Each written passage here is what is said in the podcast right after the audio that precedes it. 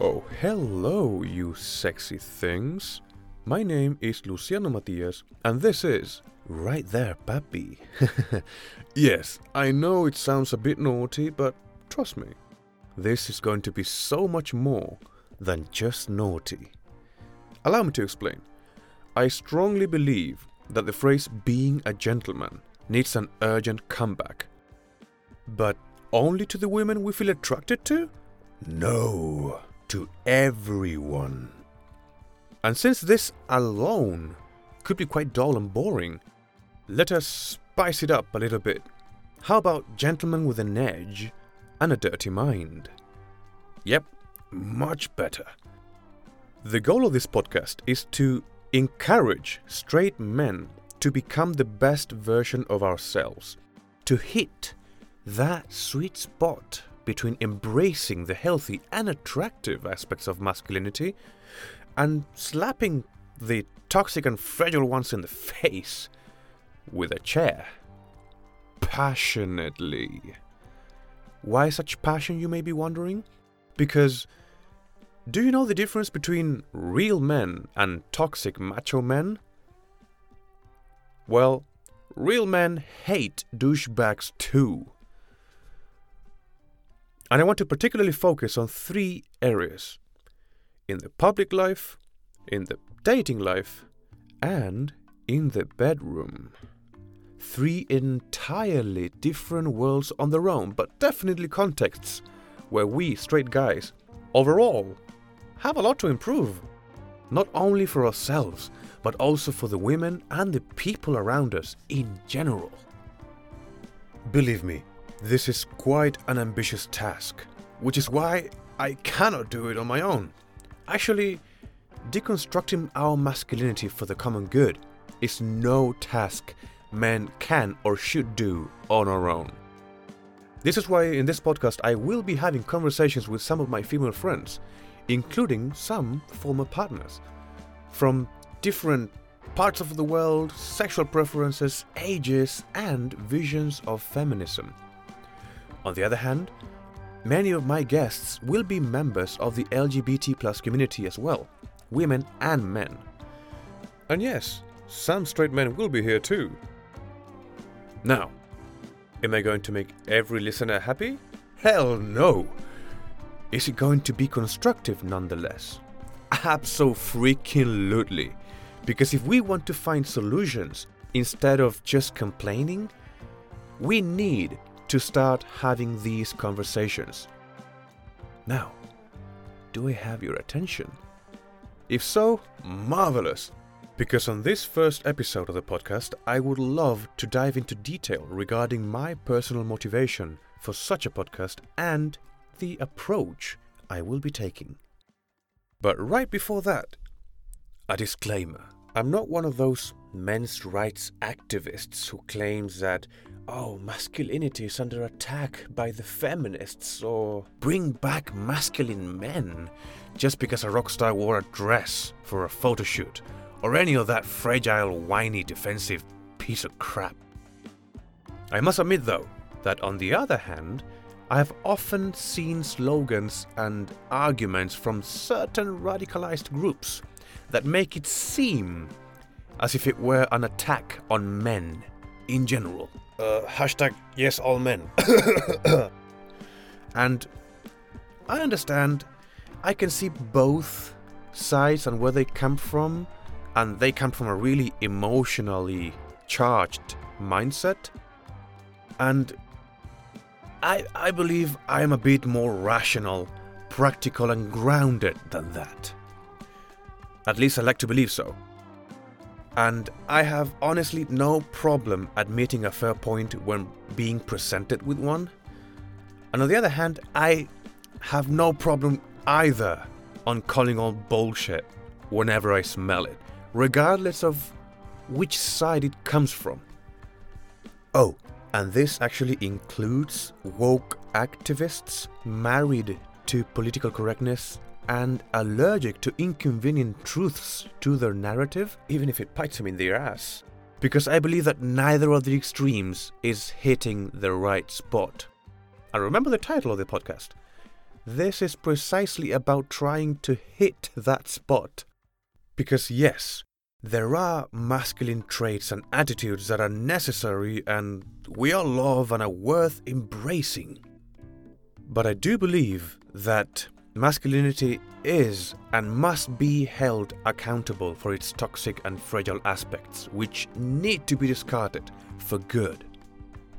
The clearest example of this is, in my opinion, Donald Trump, as the pinnacle of toxic and fragile masculinity the extreme version of aggressiveness, assertiveness, confidence, and dominance. Pretty bad, huh? But on the other hand, take those same masculine traits, channel them, dose them properly, and bring them to the contexts of dating and sex. Pretty hot, right? I mean, the healthy amount in the right context, and yeah. Now, having said this, this is the first point I want to make today. Who am I? What motivates me? And why should you listen to me in the first place? Well, allow me to tell you a little bit about myself in this journey of deconstructing my own masculinity. First, I'm a straight guy from Chilean Patagonia. Uh, I'm a world traveler who was lucky enough to be raised by two marvelous human beings who brought me up to become a liberal gentleman, sort of say, placing huge importance on honesty, integrity, respect to women, and people overall. And so many other core values that often nowadays just seem to be forgotten. As a shy and skinny boy, I was always bullied in school for which my father made me learn Taekwondo, which toughened me up, gave me confidence, and allowed me to defend myself from bullies. As a teenager, I knew I was attracted to girls, but was often petrified, shy, and awkward around them. I was a nice guy with no game or wit whatsoever, low confidence, and a long list of rejections, feelings played with, and some traumatic heartbreaks. I have also had those experiences where I tried to be really romantic with uh, the expression of my feelings to the girl I had a crush on, but only to be rejected because she actually had a crush on the so called bad boy of the class, who ended up breaking her heart in the end while I was still wiping off my tears at the distance. By the time I got to university, I was 18 and I was still a virgin. Not voluntarily, of course. Um, and until then, I always, I had always dreamed about being a charming man, a ladies' man, sort of say. But I didn't just want to get them, I also wanted to make them happy, to please them. The reality was far away from that, though. Luckily, at that time, I found a girlfriend who appreciated me for who I was. It was a great relationship as long as it lasted. And after two and a half years, more or less, I went back to being single, with the urge to explore my desires freely. The problem was that I was still insecure and did not have the flirting skills to fulfill those desires. So I forced myself to make a choice.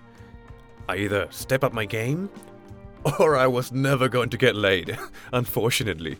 And if I ever did, it would be after long times, after a long time of being an incel, an involuntary celibate who would eventually have to pay for sex. I did not want to become that man. That was a moment I made a promise to myself. I will do my best to become an attractive man so instead of having to pay for sex and the relationships I desired to have with women, I earned them. And that's how I became obsessed with self improvement. And I started studying ways to improve my game as well. Not by learning cheap seduction tricks, but by becoming the best version of myself outside and inside the bedroom. Because remember, I didn't just desire women, I also wanted to make them happy and please them. So, this is how I started making progress, little by little. This is my path to building myself up, getting inspired by masculine role models in pop culture and aiming to be more like them. My mental and physical strength, my style, my clothing, my grooming, my game, my sexual performance, my tolerance to rejection, and so many others. Nowadays, I still get rejected. yeah, but I have definitely had my fair share of experience. And always, but always keeping true and loyal to the core values and principles that I was raised with as a gentleman. So, overall, I can say I have a quite interesting personal record. Countless rejections, a considerable amount of fun, love gained, love lost. I've felt in heaven, and I've also felt in hell. And the show must always go on. Additionally, throughout my life, I have noticed several things about men and women in general. And every single partner has also taught me valuable lessons.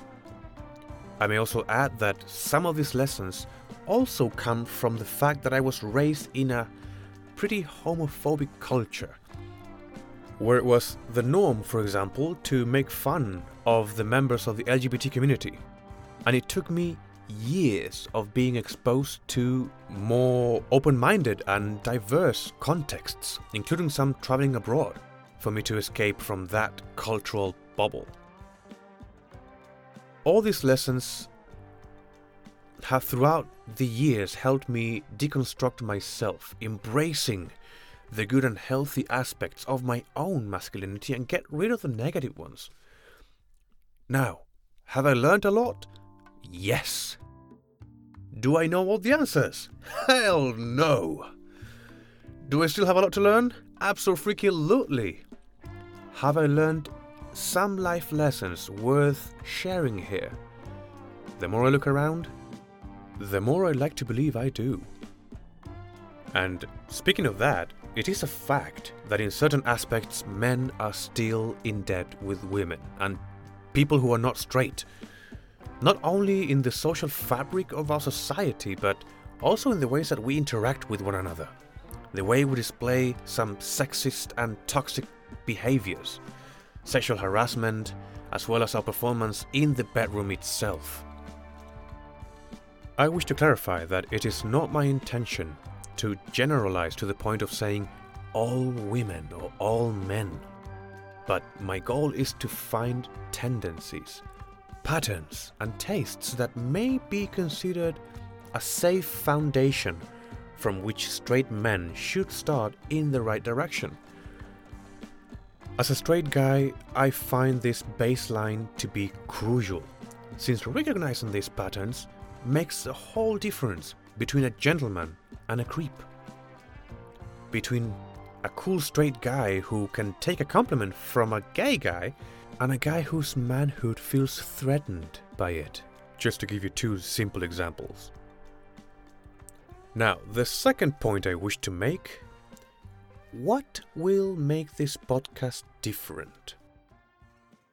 Well, in my opinion, its wide and practical approach regarding its topics and its guests. In the field of men's interactions with women, in my experience, in order for us, straight guys, to improve, first of all, we need to know what women want from us. And the answer to that, my friends, I'm afraid is a bit more sophisticated and complex than what it already seems.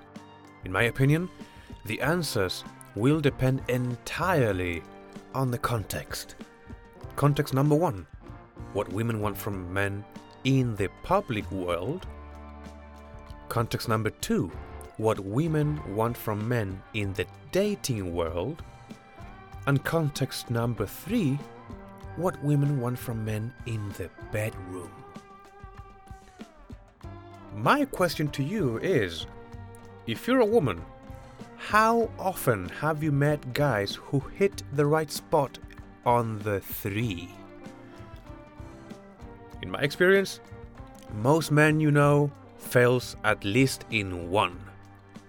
And I don't blame them. It's quite a task since as I mentioned previously, these three contexts are unique worlds on their own.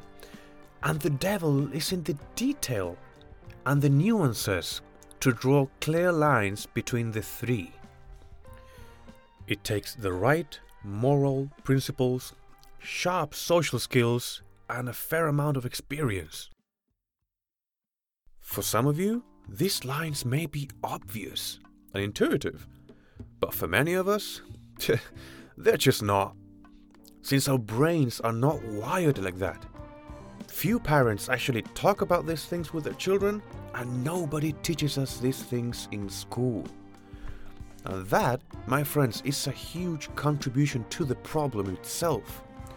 This creates too many men just following and flowing with their instincts and fail to recognize or don't care about the difference between flirting with a woman and harassing her, or between being a charming guy who steals genuine smiles and being a creep who makes her feel uncomfortable or threatened without even realizing or caring, which is worse. And don't get me started with the dick pics. Holy crap, the unsolicited dick pics! I would like to make emphasis on the subtleties of when, how, in which context, when to insist, when to choose walk away, among so many others. As for sex, have you heard of the orgasm gap? Experts claim that in heterosexual encounters, it is unfortunate that the number of unsatisfied women is dramatically larger than unsatisfied men. I want to encourage straight guys to have these conversations with either their partners or their female friends so that we know what you want, how you want it, and give it to you just like that. Or you can just keep listening and subscribe and share. And why not follow me on Instagram? Because I want to lead by example. And here comes a very interesting fact. Generally speaking, you will rarely find two of these three worlds I just talked to you about in one single conversation or platform, let alone all three. In other words, it's quite common that guys hear about feminism in the public sphere and in the media, much needed by the way, but here we will never listen to any advice on how to address the women that we feel attracted to, or how to improve our sexual performances per se. Two very healthy skills to have, by the way.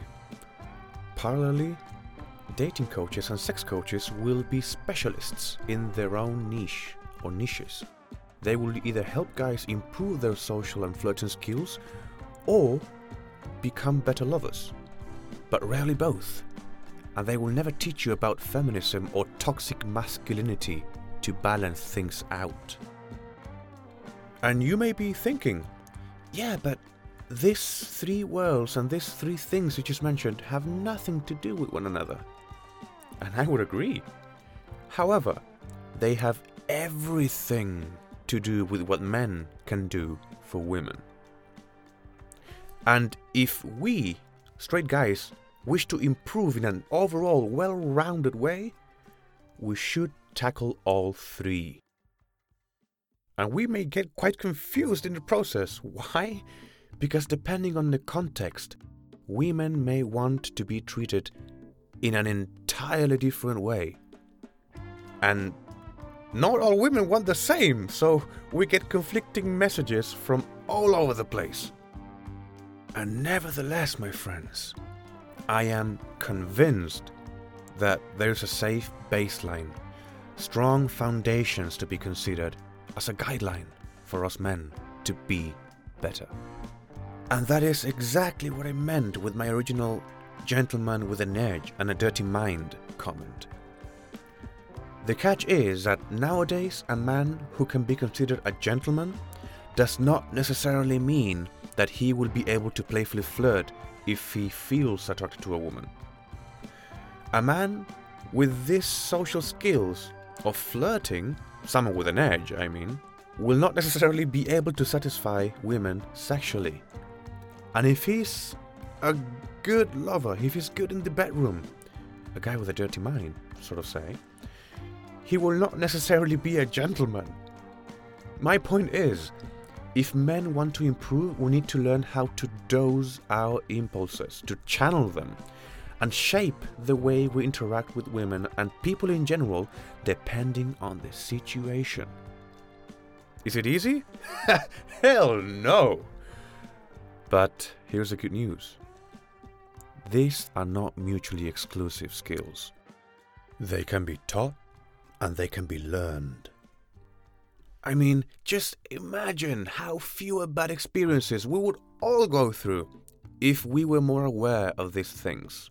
Imagine how fewer women would complain about their choices regarding men.